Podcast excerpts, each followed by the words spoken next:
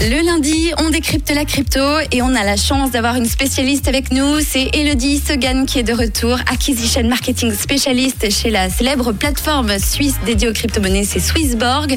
Bonjour Elodie. Bonjour Vanny. Merci d'être avec nous aujourd'hui encore. Bah, merci à toi pour l'invitation. Écoute, on a eu plein de questions euh, des auditeurs euh, concernant donc la plateforme Swissborg et te concernant, surtout concernant les crypto-monnaies bien sûr. Alors on, on va tenter d'y répondre. La première question qui est revenue euh, souvent, c'est les auditeurs qui se demandent où est the bottom of the Bitcoin. Alors euh, autrement dit, hein, je vulgarise euh, de mon côté, le Bitcoin est-il au plus bas ou peut-il encore descendre? Si oui, jusqu'où?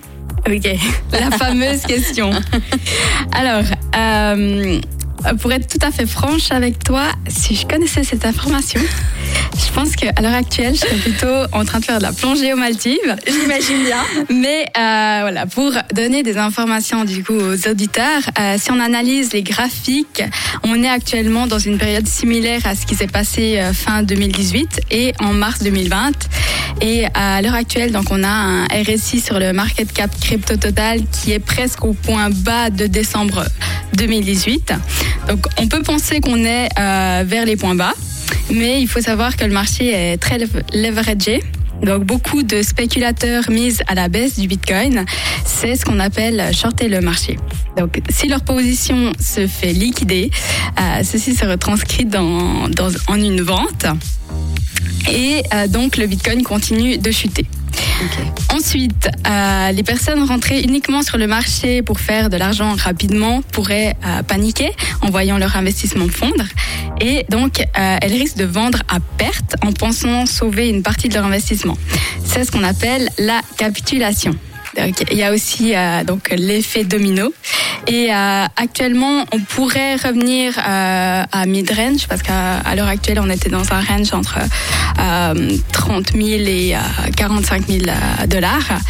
On pourrait revenir à, à mid-range pour ensuite redescendre. En s'attardant sur la lecture technique et ce qui s'est passé sur les cycles derniers, on peut descendre à 20 000 dollars. D'accord. Euh, on a tout de même un gros support à 23 000 dollars, le prix électrique du Bitcoin.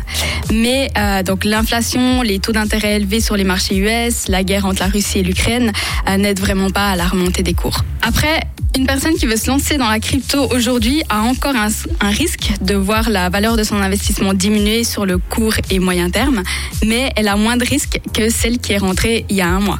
Ah bah oui, tu m'étonnes. Et voilà.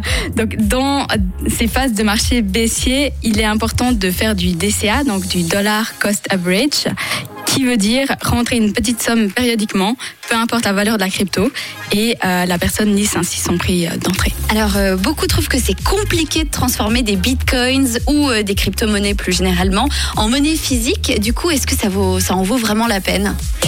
Euh, sur cette, certaines plateformes, il est vrai qu'il est compliqué de convertir ces crypto-monnaies ou NFT en monnaie physique, euh, à l'exemple de la plateforme Vivi pour les NFT.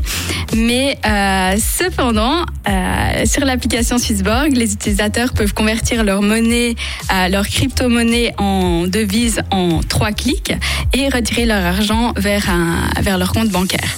Donc, si vous voulez vous lancer dans les cryptos en toute sérénité, notamment si vous êtes investisseur, l'application Swissborg est, vraiment faite pour vous. Ah voilà. Elodie Segan reste avec nous pour continuer de décrypter la crypto. Elodie Segan qui travaille chez Swissborg. À tout de suite.